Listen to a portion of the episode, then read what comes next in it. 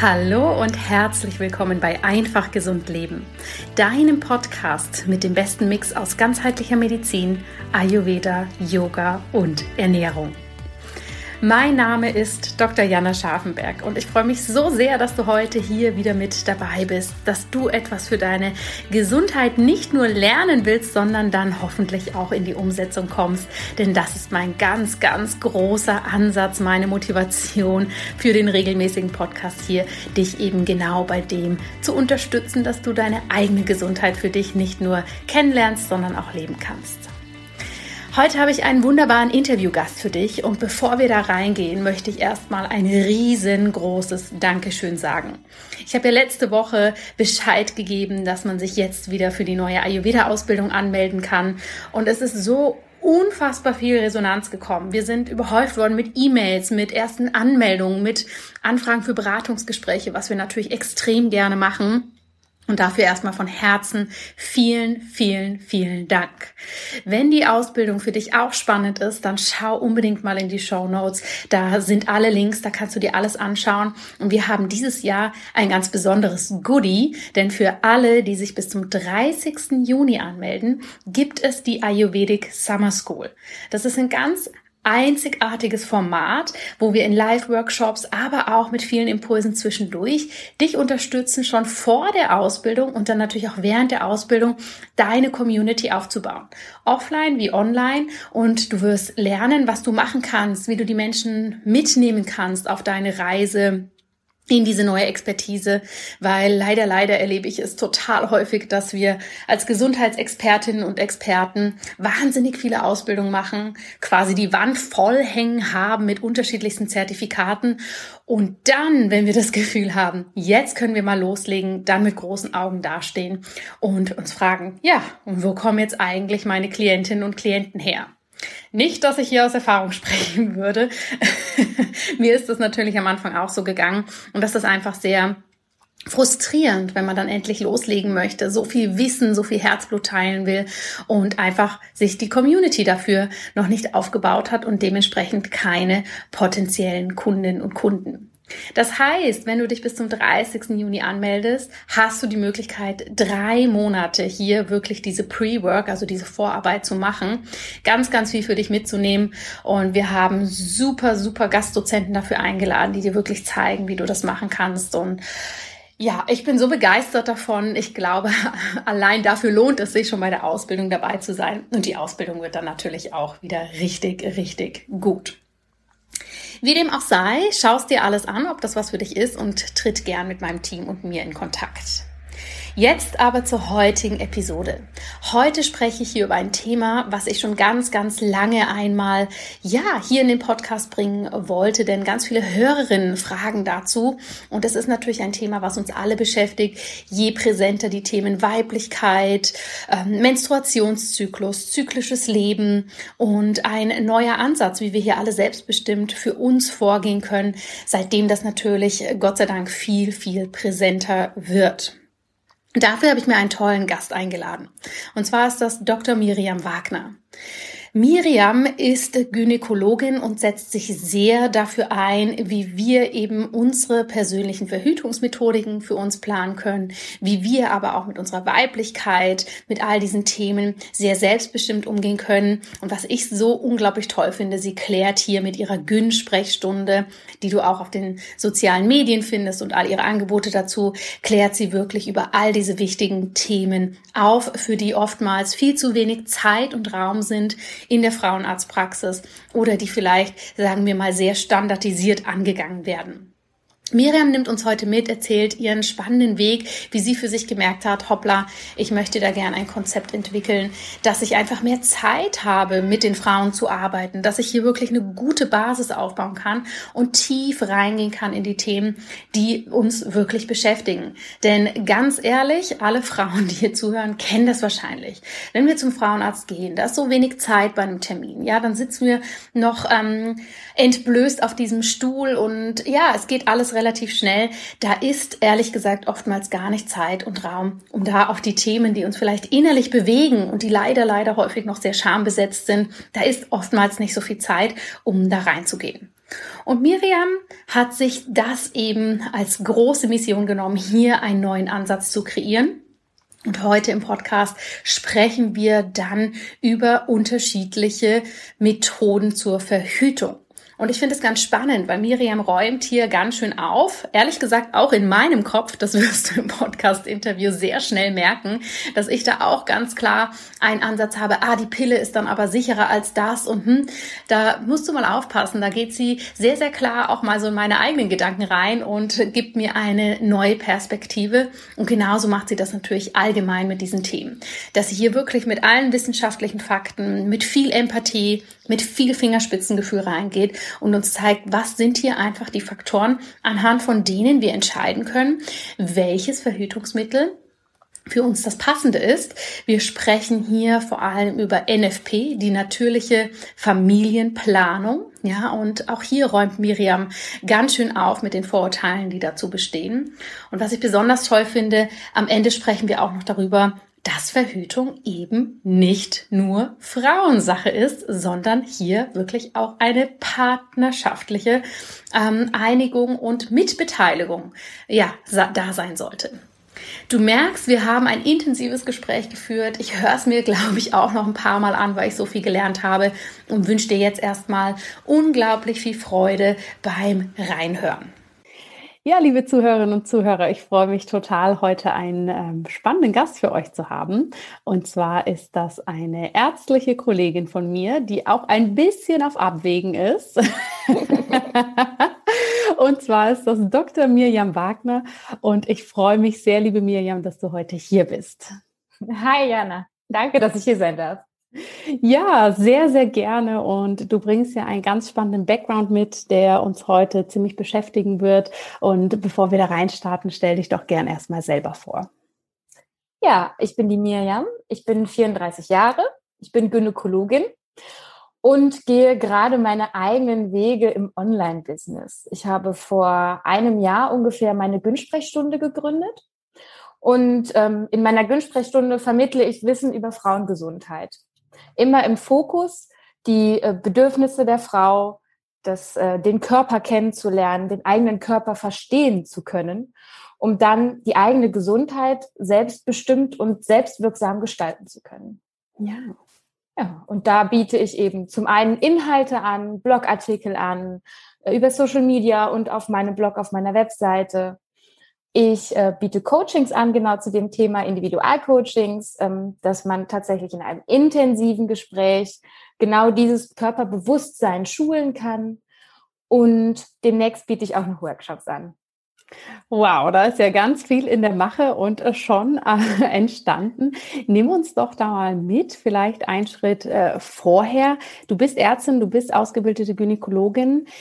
Wie kam für dich der Weg, dass du hin zur Gyn-Sprechstunde, zu diesem digitalen Service, sage ich mal, diesem digitalen Gesundheitsservice, dass sich das entwickelt hat. Weil ich kann mir nicht so gut vorstellen, dass du im ersten Semester da saßt und gedacht hast, das werde ich später mal machen, oder?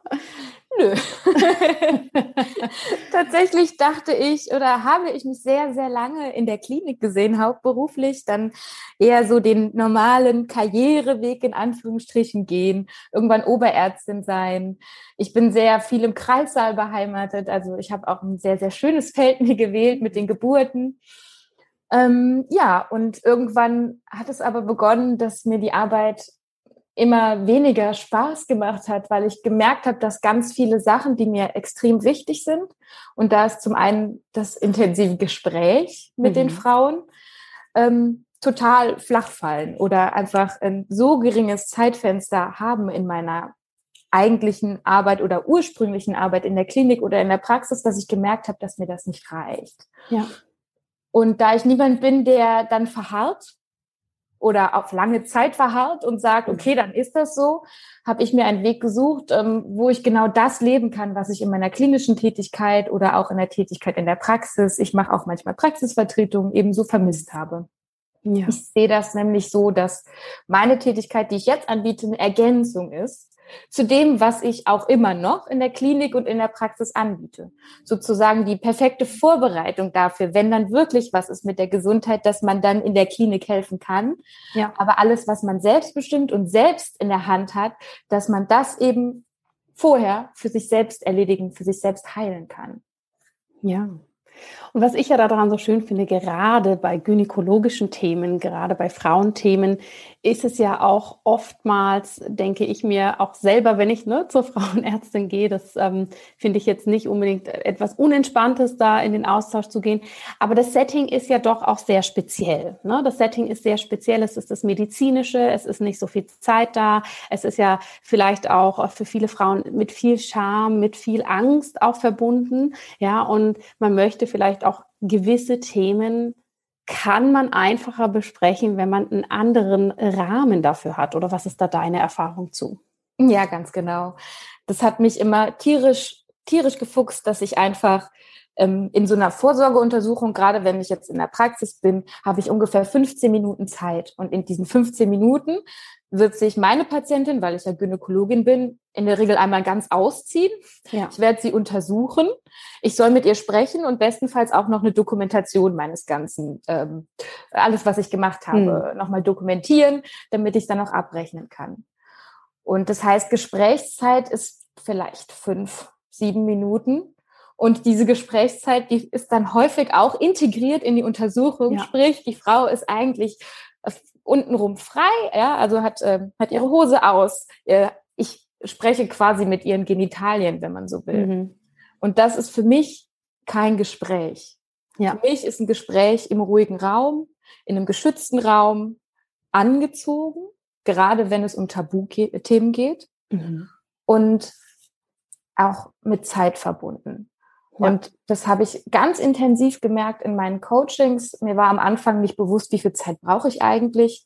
Es hat sich ziemlich schnell von alleine ab, abgezeichnet, dass es ungefähr eine Stunde braucht, um überhaupt an diese Themen, diese intimen Themen, diese Tabuthemen ranzukommen und mhm. da wirklich Veränderung zu bewirken. Ja. Und das ist was, was ich in der Praxis niemals machen könnte. Ja, absolut. Ne? Es ist dieser Zeitfaktor, es ist auch der Faktor, wie das Gespräch dann geführt werden muss. Und wenn wir jetzt wirklich uns da nochmal einen Schritt rausnehmen und sagen, hey, es geht aber auch um Themen, die wir als Tabuthemen bezeichnen. Das heißt, jemand hat eine riesen Hemmschwelle, darüber zu reden, ja, und soll das dann in so einer vulnerablen Position auch noch machen mit jemandem, den er vielleicht 15 Minuten gesehen hat, vorher noch nie, vielleicht ist es auch schon wieder jemand anders.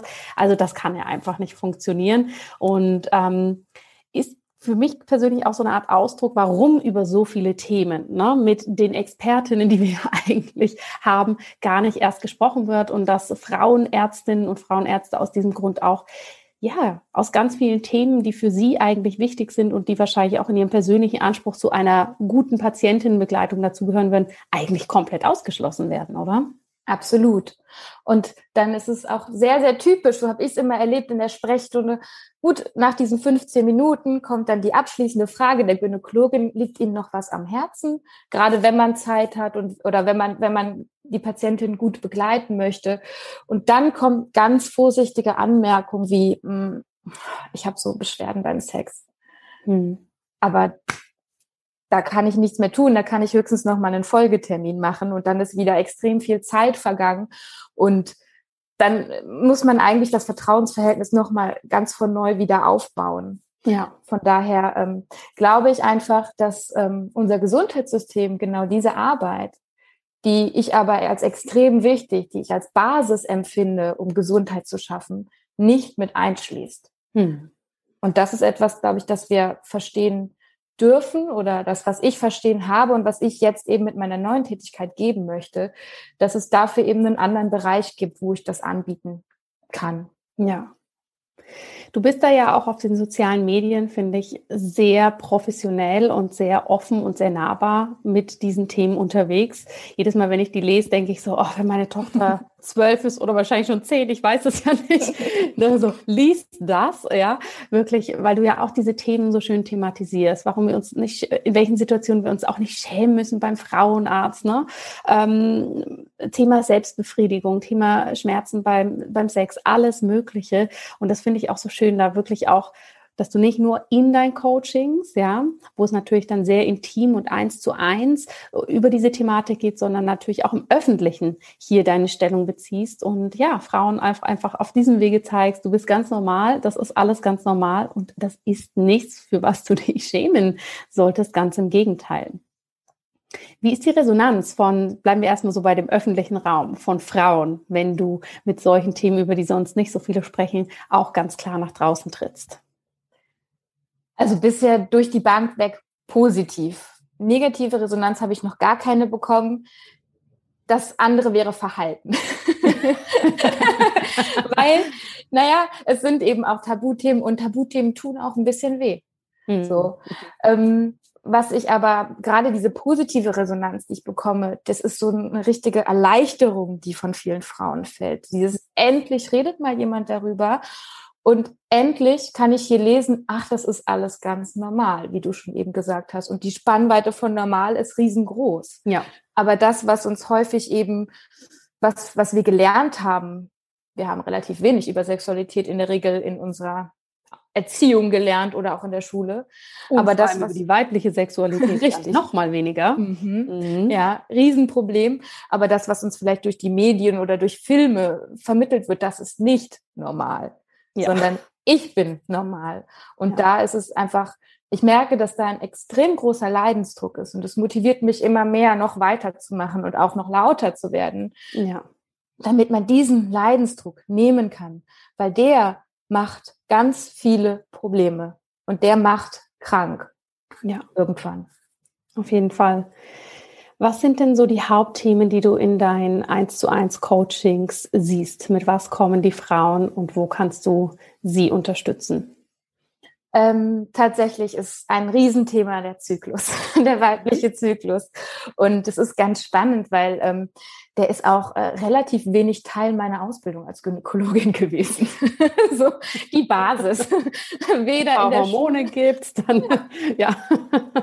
Also mhm. weder in der Schule noch aufgeklärt, dann im Studium eine Vorlesung und in der auf Facharztausbildung kommt es so ein bisschen natürlich drauf an, wo man sich befindet, aber in der Klinik relativ marginal berührt. Ja.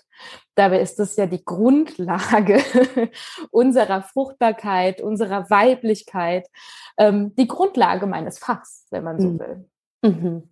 Und ja. tatsächlich geht es sehr, sehr häufig um den weiblichen Zyklus, um Zyklusbeschwerden.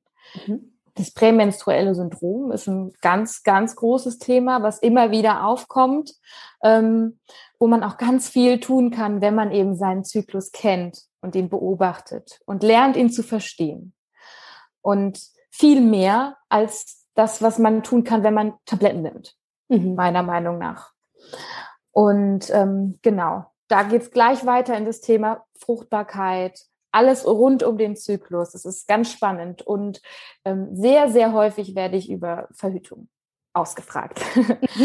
ja. Weil, ähm, genau, da werden auch, also ich kenne es ja auch von meiner eigenen Jugend.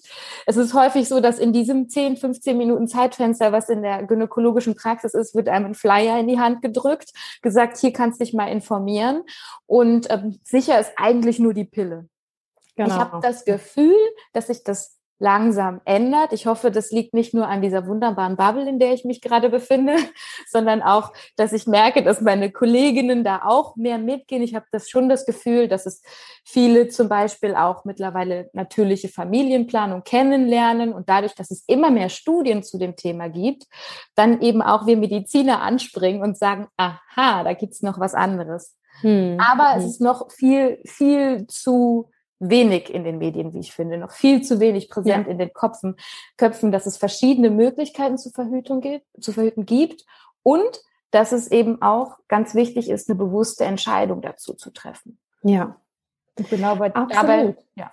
Absolut, ne? weil ich glaube, wir, wir sind ja fast gleich alt. Das ist tatsächlich so ganz spannend, ne? dass das in, in unserem Alter, in unserer Generation echt so okay, es gibt die Pille, das ist der mhm. Standard, mhm. die ist sicher, die nehmen wir. Und auch wenn ich mich so entsinne, ich glaube, als Jugendlicher, also ich habe das Gefühl, all meine Freunde um mich herum haben die Pille genommen. Ich habe das ehrlich gesagt auch natürlich damals überhaupt nicht hinterfragt.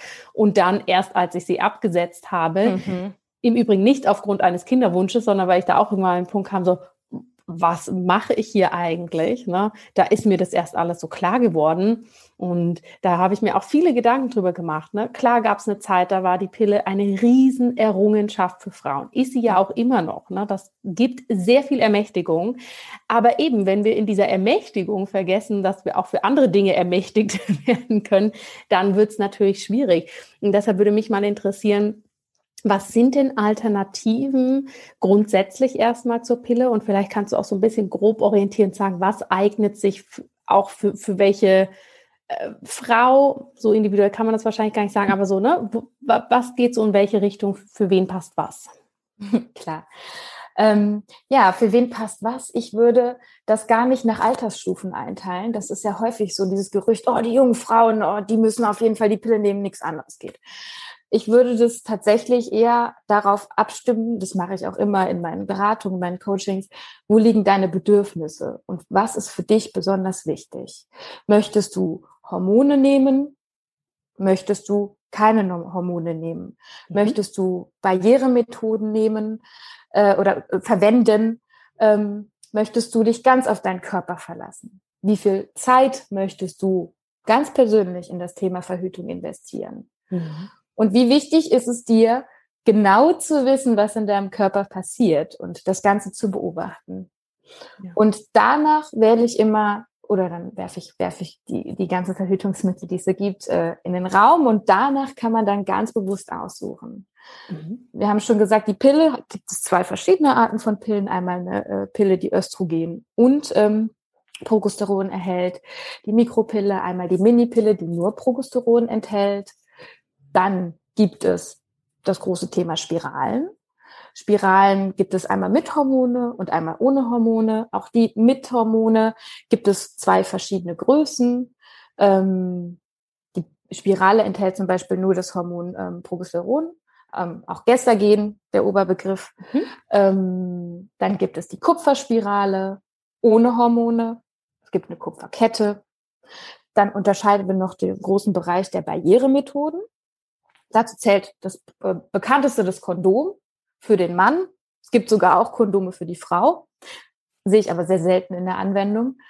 Ähm, dann gibt es Diaphragma in Kombination mit Spermizidem Gel. Dann gibt es eine Portio-Kappe. Es gibt noch im hormonellen Bereich, wobei ich das eigentlich sehr, sehr, sehr selten empfehle, gibt es noch Implantate zum Beispiel. Mhm. Ähm, die haben häufiger ein bisschen mehr Nebenwirkungen. Deswegen gibt es da ganz besondere Anwendungsbereiche, wo es Sinn macht. Aber das wäre jetzt so die große Gruppe, die ich jetzt einmal in, ähm, an, ähm, nicht, an hormonellen und nicht hormon äh, hormonellen Methoden und nicht hormonellen Barrieremethoden ja. einmal sehen würde. Und dann gibt's noch die natürliche Familienplanung. Mhm, die natürliche Familienplanung. Nimm uns doch mal in die mit rein, weil ich glaube, das hört sich ja für die meisten erstmal so ähm, kontraintuitiv an. Ne? Ich möchte auf ja. gar keinen Fall, also ich möchte verhüten und dann gibt es die natürliche Familienplanung. Wie ist das jetzt eine Verhütungsmethode? sehr, sehr gut. Das kontraintuitiv ist spannend, weil das war auch, ich bin da vor anderthalb Jahren ganz intensiv eingestiegen und ich war auch so, nee, das, das kann doch nicht sicher sein. Das kann, das geht nicht.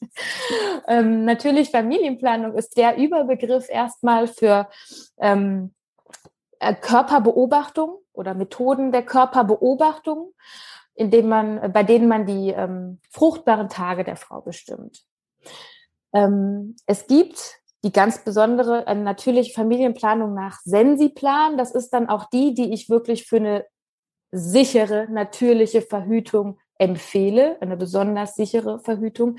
Ähm, das ist eine ganz tolle Arbeitsgruppe von äh, der Uni Heidelberg und der Uni Düsseldorf, die ähm, tatsächlich Studien dazu gemacht haben, wie man mittels äh, Bestimmung von der Basaltemperatur mhm. und des Cervix-Schleims und Beobachtung des Zyklus, der ganzen Körperempfindungen, äh, wie man es dadurch schafft, äh, sehr sicher zu verhüten. Und wenn ich sehr sicher sage, dann sage ich, wir sprechen in einem ähnlichen Pearl-Index wie den bei der Pille. Wenn ich weiß, mal kurz den Pearl-Index erklären. Wenn ich weiß, was der Pearl-Index ist, das ist ähm, die, äh, der Pearl-Index schaut die Verhütungssicherheit an und beschreibt, ähm, wie viele von 100 Frauen in einem Jahr, beziehungsweise in einem Frauenjahr, sprich zwölf Zyklen, schwanger werden, obwohl sie diese Verhütungsmethode hm. verwenden. Das ist immer, dass man diese Verhütungsmethode gewissenhaft verwendet. Ja. Und da ist es zum Beispiel so, dass die Pille einen Pearl-Index von 0,1 bis 0,9 hat. Die, ähm, und ähm, wenn man Sensiplan sicher anwendet, ist man dabei 0,4 hm. mhm. bis 1,8. Ja. Sprich, wir sind da in einem sehr, sehr ähnlichen Bereich. Wenn man so will, kleiner eine Frau. Und deswegen finde ich es, dass man da sehr, sehr wohl von einer sicheren Verhütung sprechen kann. Ja. Bei der natürlichen Familienplanung, ähm, das ist eine symptothermale Methode, so sagt man auf medizinisch. Das bedeutet, man beobachtet, wie ich es eben schon gesagt habe, zum einen den Körper, die Symptome, ähm, dabei vor allen Dingen den Cervixschleim. Zusätzlich kann man auch noch ähm, den Gebärmutterhals tasten. Und das Zweite ist, dass man die Basaltemperatur misst. Sprich, man braucht ein Thermometer. Ja.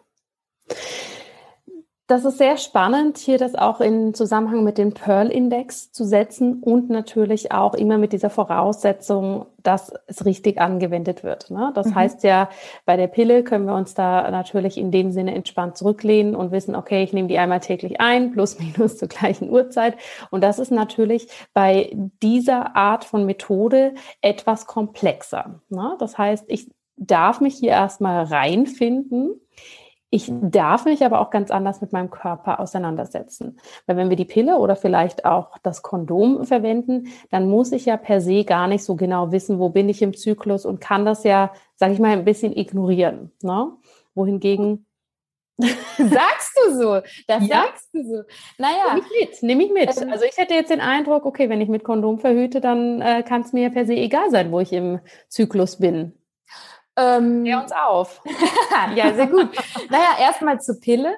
Die Pille man muss man auch eine Anwendungssicherheit haben, ganz klar. Und du sagtest schon die Zeit, wobei man da auch sogar ein Zwölf-Stunden-Fenster mittlerweile hat bei mhm. ähm, der Mikropille. Aber ähm, natürlich ist sie auch anfällig, wenn man eine Erke äh, Durchfall hat oder Erbrechen ja, hat. Ja, klar.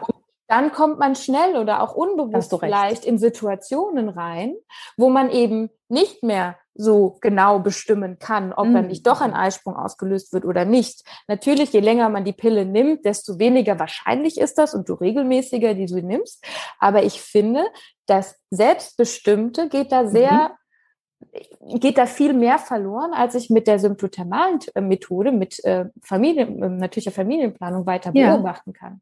Ja. Und auch beim Kondom die natürliche Familienplanung ist etwas, was man sehr, sehr gut in den fruchtbaren Tagen zum Beispiel mit dem Kondom verbinden kann. Das schließt mhm. zusätzliche Barrieremethoden, um zusätzliche Sicherheit zu bekommen, gar nicht aus. Ja. Nur ähm, wenn ich zum Beispiel in Anführungsstrichen nur mit Kondom verhüte, ist das schon mal gut, weil ja auch ein Kondom zusätzlichen Schutz gibt, zum Beispiel gegen Geschlechtskrankheiten. Mhm. Ähm, aber wenn ich natürlich Familienplanung mache, dann bin ich mir bewusst, heute habe ich meinen Eisprung oder jetzt ist die fruchtbare Zeit. Jetzt, ja. selbst wenn ich jetzt Geschlechtsverkehr haben möchte, muss ich noch ein Kondom zum Beispiel dazu verwenden und muss besonders vorsichtig in der Anwendung sein, muss besonders achtsam sein, dass es eben nicht zu einem Anwendungsfehler kommt. Ja. Wohingegen, wenn ich nur das Kondom verwende und mir keine, gar kein, keine Gedanken über meinen Körper mache und dann vielleicht unachtsam bin und gerade meinen Eisprung habe, mhm. ist die Wahrscheinlichkeit, dass man einen Anwendungsfehler hat, viel höher. Und ein Kondom Absolut, alleine hat ja. ja. auch in Anführungsstrichen nur den Pearl-Index von zwei bis zehn, glaube ich, oder zwölf. Mhm. Ähm, das äh, sicherlich auch an den Anwendungsfehlern liegt. Ja. finde ich gerade die Kombination der natürlichen Familienplanung oder das einfach immer im Kopf zu haben, wie ja. mein das Um und Bei funktioniert, wann meine fruchtbaren Tage sind, gibt mir noch eine zusätzliche Sicherheit. Absolut, das finde ich auch ganz wichtig. Ne? Da, da, da, das wäre auch so der Punkt gewesen, der bei mir so in der Überlegung gewesen wäre. Natürlich hat man erstmal das Gefühl bei der natürlichen Familienplanung, oh, ich muss so viel mich mit mir selber auseinandersetzen, äh, ne? auch sprichwörtlich Hand anlegen, weil ich darf mich ja mit meinem Zervixschleim auseinandersetzen, wohingegen ich das bei den anderen erstmal ignorieren kann. Aber eben dann ne, kommen wir sehr schnell da rein, was bedeutet das dann, wie du es ja jetzt auch schon wunderbar zusammengefasst hast, was bedeutet das dann überhaupt für die korrekte Anwendung und mhm. sollte nicht in einer korrekten Anwendungsempfehlung das Verständnis für den Zyklus eigentlich immer mit reinspielen, oder? Absolut. Aber das hast du uns ja gerade schon gut erklärt. Ja, es sind wichtige Überlegungen, die uns, glaube ich, oft mal gar nicht so im Kopf sind. Ne? Ja. Ja. Was siehst du bei der natürlichen Familienplanung? Was sind so die Fragen, die die Frauen oder auch Ängste, die Frauen hier drumherum mitbringen? Die du relativ gut erklären kannst und aus dem Weg räumen kannst? Also Angst Nummer eins habe ich, hab ich hoffentlich schon aus dem Weg mhm. räumen können. Es ist sicher. Sobald ich diese Methode erlernt habe und dafür gibt es ein wahnsinnig gutes Kursbuch zum Beispiel von ähm, das Praxisbuch von Natürlich und Sicher von dem Sensiplan. Da steht nochmal ganz wunderbar und schön drin, wie unser Zyklus funktioniert, wie man das erlernen kann. Man kann dann auch noch das Ganze üben in einem Praxisbuch. Man kann sogar Kurse belegen. Bei den Maltesern sind die, glaube ich, dass man dann quasi drei Zyklen begleitet mit einer Beraterin, ähm, mhm. das Ganze durchspricht. Also wenn man die Methode, wenn man Lust hat, diese Methode zu erlernen, dann macht es zum einen richtig viel Spaß und zum anderen ist es wirklich sicher. Das ist Punkt Nummer eins. Was ähm, mir häufig noch entgegnet äh, oder weil ich gefragt werde, ist, ähm, aber ich habe vielleicht, ich muss man da wirklich immer zur selben Zeit die Temperatur messen, aber ich habe doch will doch mal feiern gehen oder ich habe vielleicht Schichtdienst und ich habe einfach nicht dieses, diesen regelmäßigen Lifestyle, dass ich jeden Tag zur selben Zeit aufstehe. Mhm. Und das ist eins der ähm, Sachen, die eben die Temperaturmessung, die sollte täglich um und bei zum gleichen Zeitpunkt erfolgen, immer auf dieselbe Art und Weise, entweder im Mund oder ähm, rektal oder vaginal. Und da kann ich sagen, auch das geht.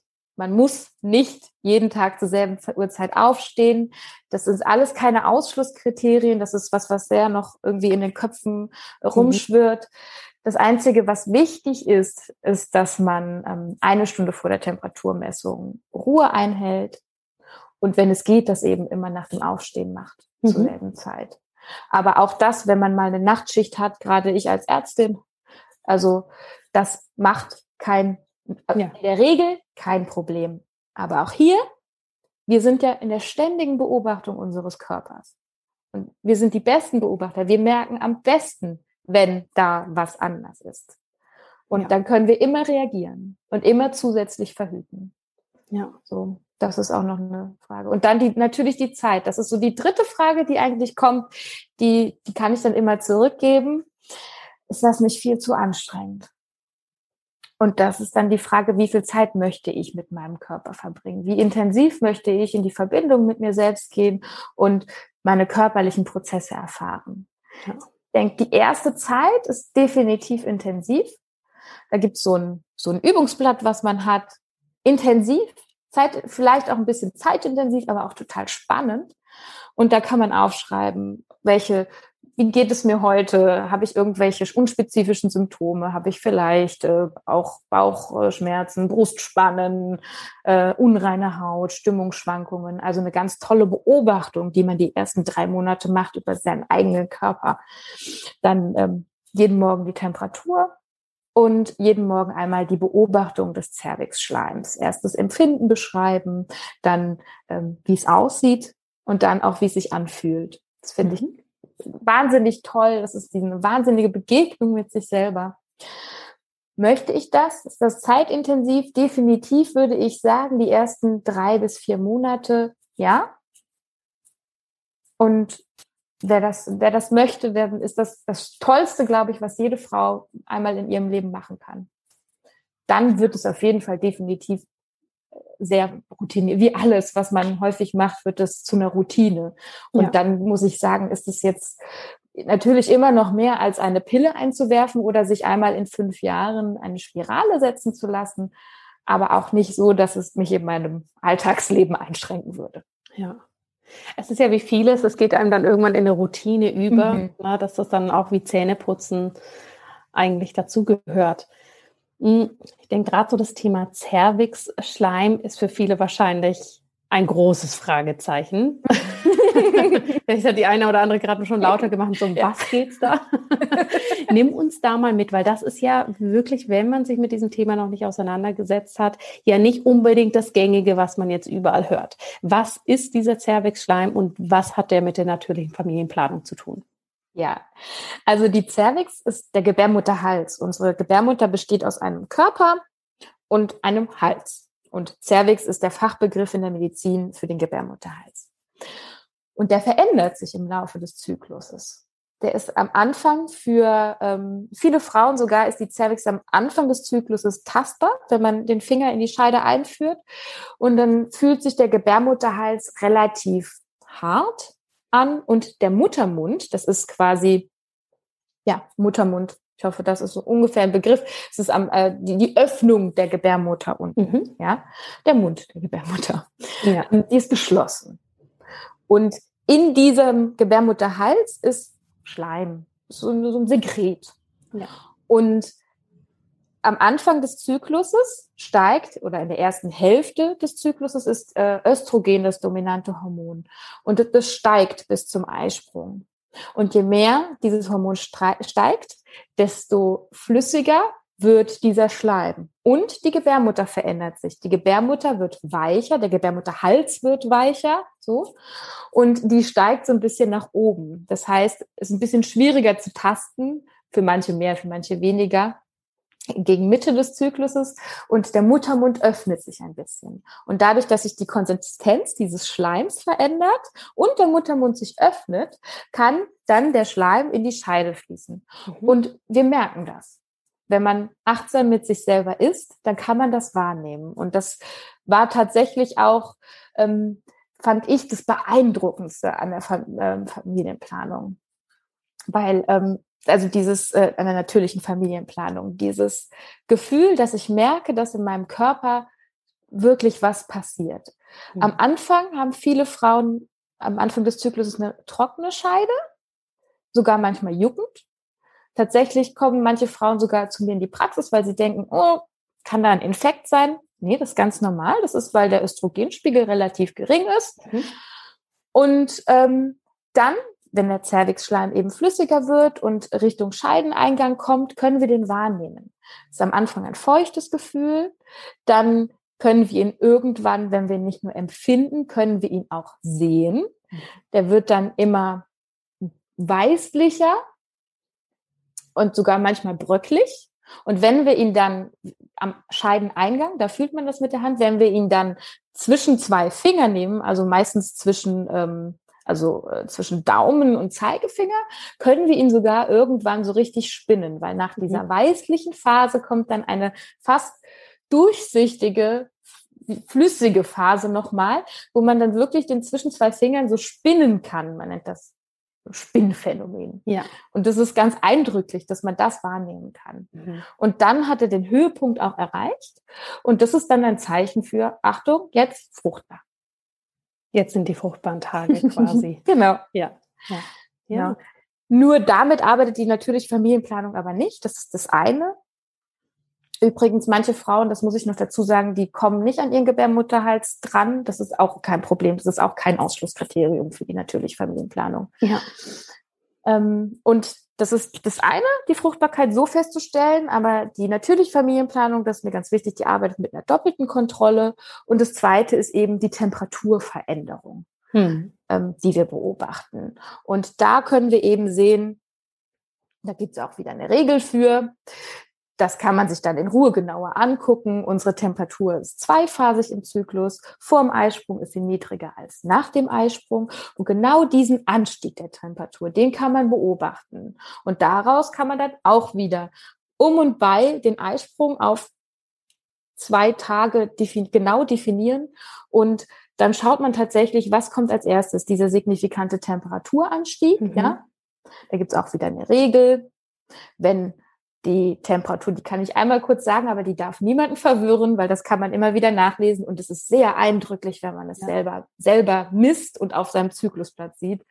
Wenn die Temperatur ähm, drei Tage in Folge höher ist als die Temperaturmessungen, die sechs Tage davor mhm. gewesen sind. Klingt auf den ersten Blick kompliziert. Ich habe da auch mal einen Blogartikel drüber geschrieben. Wenn man es auf dem Blatt sieht, ist es ganz einfach. Ja. Und zu diesem Zeitpunkt weiß man dann auch, aha, jetzt fruchtbare Tage. Da kann man zurückrechnen, dass dieser erste Tag der drei erhöhten Temperaturmessungen vor den vorangegangenen sechs höchstwahrscheinlich der Tag des Eisprungs ist oder zwei Tage davor. Und mhm. dann kann man eben rückwirkend rechnen mit diesen zwei Stellgrädern. Immer was zuerst kommt, ist das, wo man als erstes weiß, okay, jetzt beginnt die fruchtbare Zeit und da kann man genau, ziemlich genau abschätzen, wann man eben entweder keinen Geschlechtsverkehr haben möchte, weil man sagt, ich will zu 100 Prozent nicht schwanger werden oder eben besonders gut aufpassen muss und zusätzlich Barrieremethoden verwendet. Ja, ja. genau. Oder eben natürlich andersrum, ne, wenn man in die Phase geht, dass man schwanger werden möchte. Absolut. Das natürlich, das ist ja das Schöne, dass das ja sehr ähm, dynamisch eigentlich in beide Richtungen natürlich interpretierbar ist oder sagen mhm. wir mal dann äh, ne, ähm, die Aktion dementsprechend ausgeführt werden kann, was man sich eben gerade für seine persönliche Situation vorstellt. Mhm.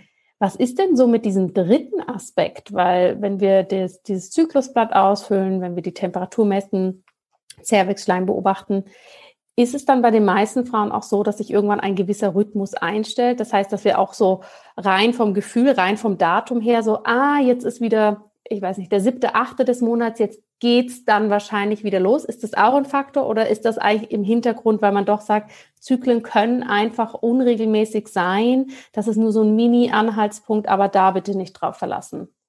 Ja, Beides.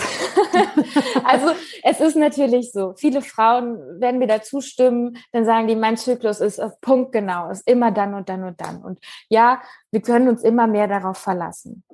Aber wir haben immer die Kontrolle bei der NSP. Ja. Wir haben immer, den, äh, immer die Temperatur und wir haben immer den Cervixschleim. Hm. Und was wir nicht vergessen dürfen, ist, egal wie regelmäßig unser Zyklus ist, das ist toll. Wir können auch Unregelmäßigkeiten haben, zum Beispiel durch Stress, durch eine Erkältung. Hm. Das sind so, also gerade Stress, glaube ich, kennen wir alle. Das, wenn ich eine Prüfung habe oder fünf Nachtdienste in Folge, da verschiebt sich mein Zyklus. Ja, Finde ich ja. unglaublich spannend, dass es auch tatsächlich mhm. passiert mhm. und ich mhm. kann es wahrnehmen. Ich kann es, ich sehe es an meinem Zyklusblatt, ich kann es an meiner Temperatur sehen, ich kann es an meinem Zervixschleim sehen.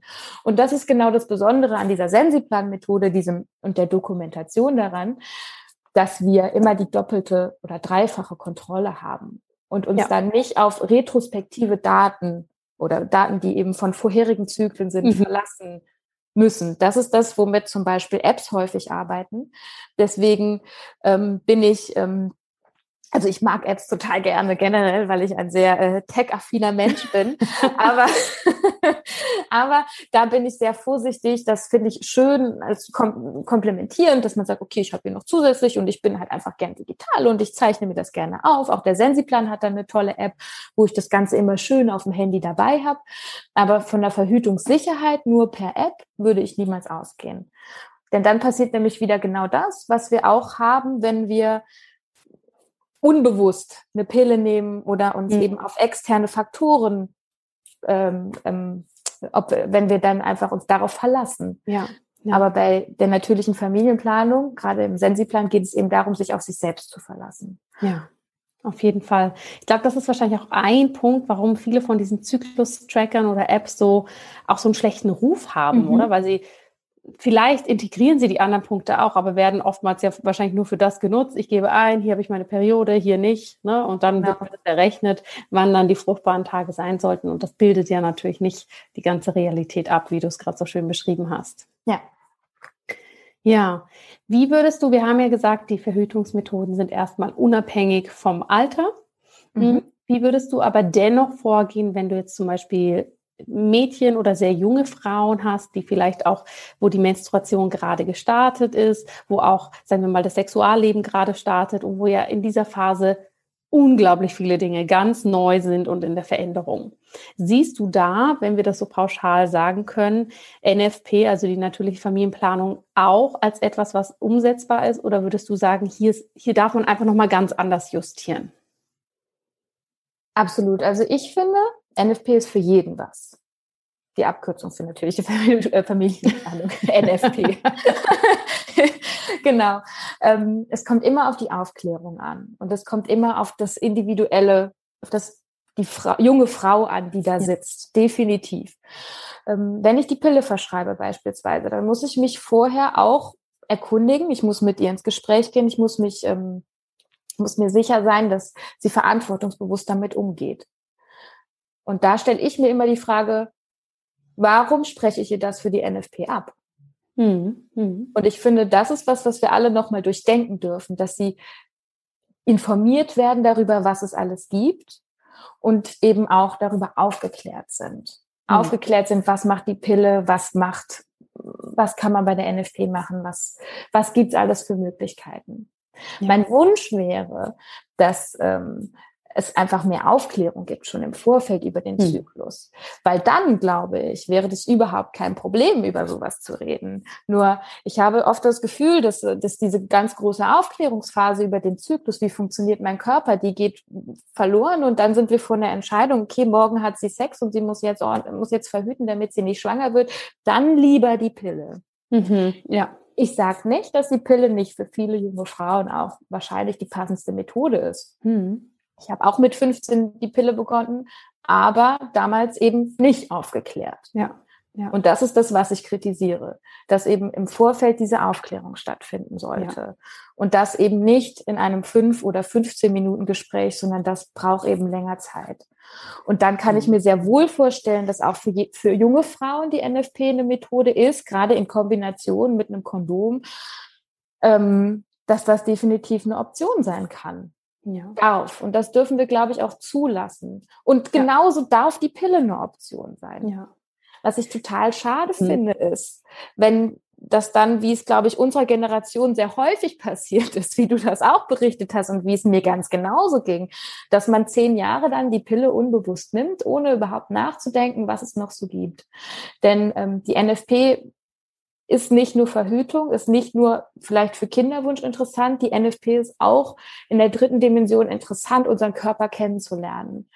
Und ich glaube, wenn man unter dem ständigen Einfluss von Hormonen ist, dann hat man eben, oder das weiß ich, dann gibt's ja diesen normalen regelmäßigen Zyklus nicht und diese Körperwahrnehmung nicht. Und mhm. ich finde schon, dass man da auch einen Großteil der sexuellen Entwicklung mit beeinflusst. Und das darf man auch durchdenken. Das sind ja, ja Erfahrungen ja. und ähm, die Sexualität erleben, dass das einfach in der ganzen Jugend hormonell dann eben beeinflusst ist. Und das finde ich wiederum ist was, was total in den Hintergrund geraten ist, total in den Schatten geraten ist. Und das dürfen wir auch noch mal ein bisschen mehr beachten. Absolut. Und mir waren da gerade auch so ein paar wirkliche Aha-Effekte, ne? wie, wie schnell das dann auch passiert, eben, ähm, dass man jungen Frauen diese Kompetenz abspricht mhm. und sagt, na, also na, in der Situation auf gar keinen Fall schwanger, dann bitte doch lieber die Pille, ne? Und schon ist entschieden.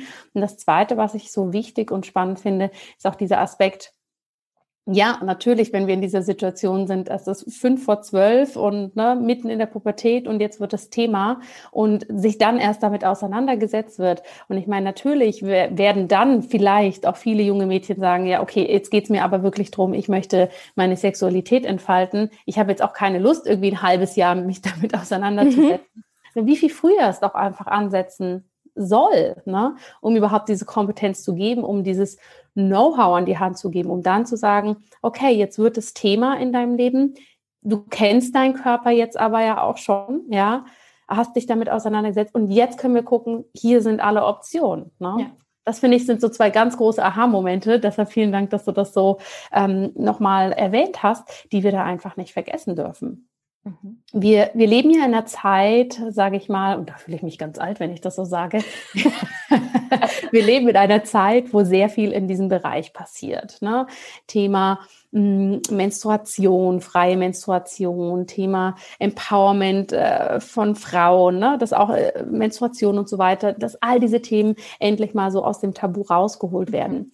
Hast du das Gefühl, dass du hier auch einen Mindset-Shift siehst, wenn du auch da fühle ich mich wahnsinnig alt, die jüngere Generation hier anschaust und berätst, dass die vielleicht auch mit einem ganz anderen Know-how daran gehen, anderen Zugang zu dem Know-how, anderes Selbstbewusstsein mitbringen, als es jetzt vielleicht bei uns war mit, okay, wir sind jetzt alle 15 und nehmen die Pille?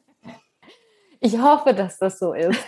ja. ähm, ich glaube schon, dass man gerade über Social Media, ähm, dass, dass da so viel passiert und wenn man da die, die jungen Frauen erreicht, dass äh, da habe ich schon das Gefühl, dass sich da was tut. Und auch da hoffe ich wieder, dass das nicht nur in meiner Bubble so ist. Ja, ähm, und ähm, das ist ganz wunderbar und das ist ganz toll, dass man sich dafür öffnet. Mhm. Und ähm, da würde ich gerne, dass das auch so weitergeht. Ja. Gen genau gerade diese Themen anzusprechen, ja, auch freie Menstruation und dass es sowas gibt. Ja. Das ja. wusste ich lange nicht. Das wusste ich als Gynäkologin noch nicht. Es hat mir tatsächlich mal eine junge Kollegin erzählt, die ähm, Psychologie studiert, die mit mir ein Projekt machen wollte und dann gesagt hat, Mensch, also ich menstruiere frei und ich habe sie angeguckt und dachte so, was tust du?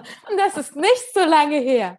Und ich finde es ganz wunderbar, gerade wenn wir bei diesem Thema sind, mhm auch die Angst vor der Blutung zu verlieren. Blutung ist keine Schwäche. Unser Zyklus ist keine Schwäche. Und das ist was, wo man echt viel mehr noch nach draußen gehen muss. Ja. Es ist ganz wunderbar. Wir haben einen wunderbaren Körper. Und wenn wir im Einklang mit unserem Zyklus leben, wenn wir unseren Körper beobachten, dann sind wir stark, dann sind mhm. wir, wir frei, mhm. dann sind wir, können wir glücklich sein. Das ist, mhm. äh, keine Schwäche. Und das finde ich ganz, ganz, ganz wichtig, dass das nochmal viel mehr nach vorne geht. Ja. Auf jeden Fall. Ne? Und eben auch weg von dem Mensch, mehr junge Frauen wissen das hin, dass wir wirklich, wir brauchen ja auch da am Ende des Tages eine strukturelle Veränderung. Ne? Mhm. Es ist schön, wenn viele Frauen sich damit auseinandersetzen, aber es sollte eigentlich so sein, dass jede Frau sich damit auseinandersetzt, weil mhm. wir es in der Schule lernen, weil wir es im Gesundheitsunterricht lernen, was auch mhm. immer, dass dieses Wissen auch per se einfach da ist. Ne? Ja. Ah, wir haben viele spannende Themen besprochen. Ja. Gibt es etwas, wo du sagst, jetzt zum Ende unseres Interviews, das würdest du gerne noch ergänzen zum Thema vor allem äh, Verhütungsmethoden, natürliche mhm. Familienplanung, wo du sagst, das, das ist noch wichtig, das wirklich so als Abschluss allen Hörerinnen und auch Hörern, für die ist das ja auch ganz wichtig, ähm, nochmal mit an die Hand zu geben?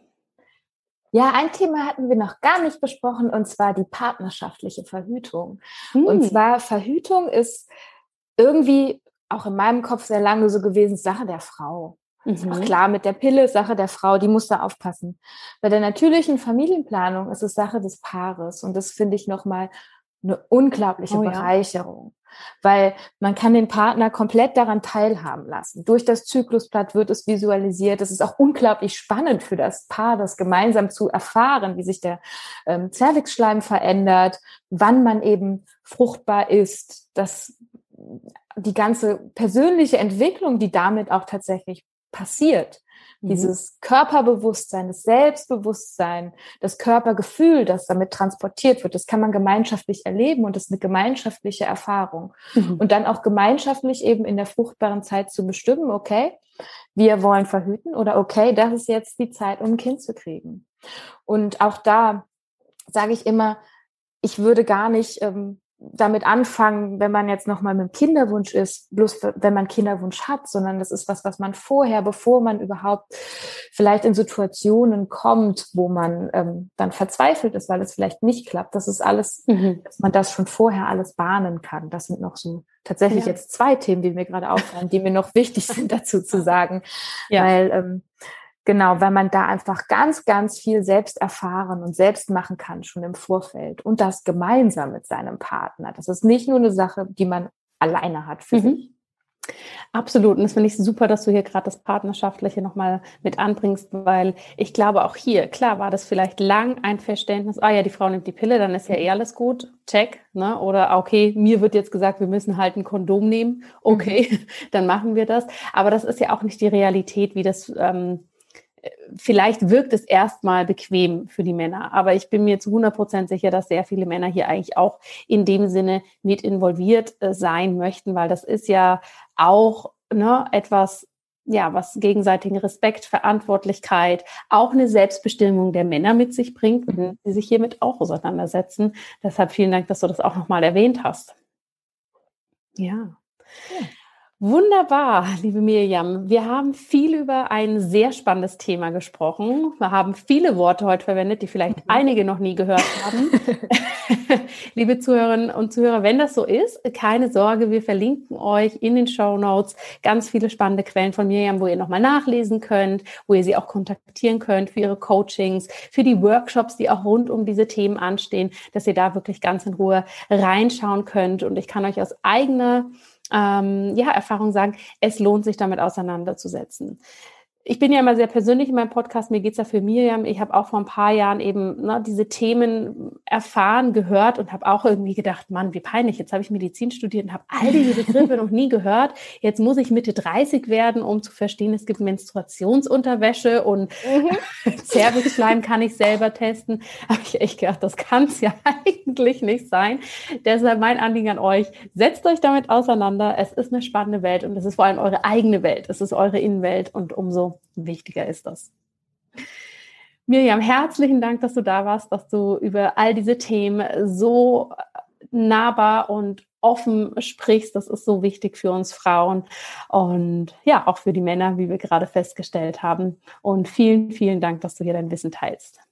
Sehr, sehr gerne.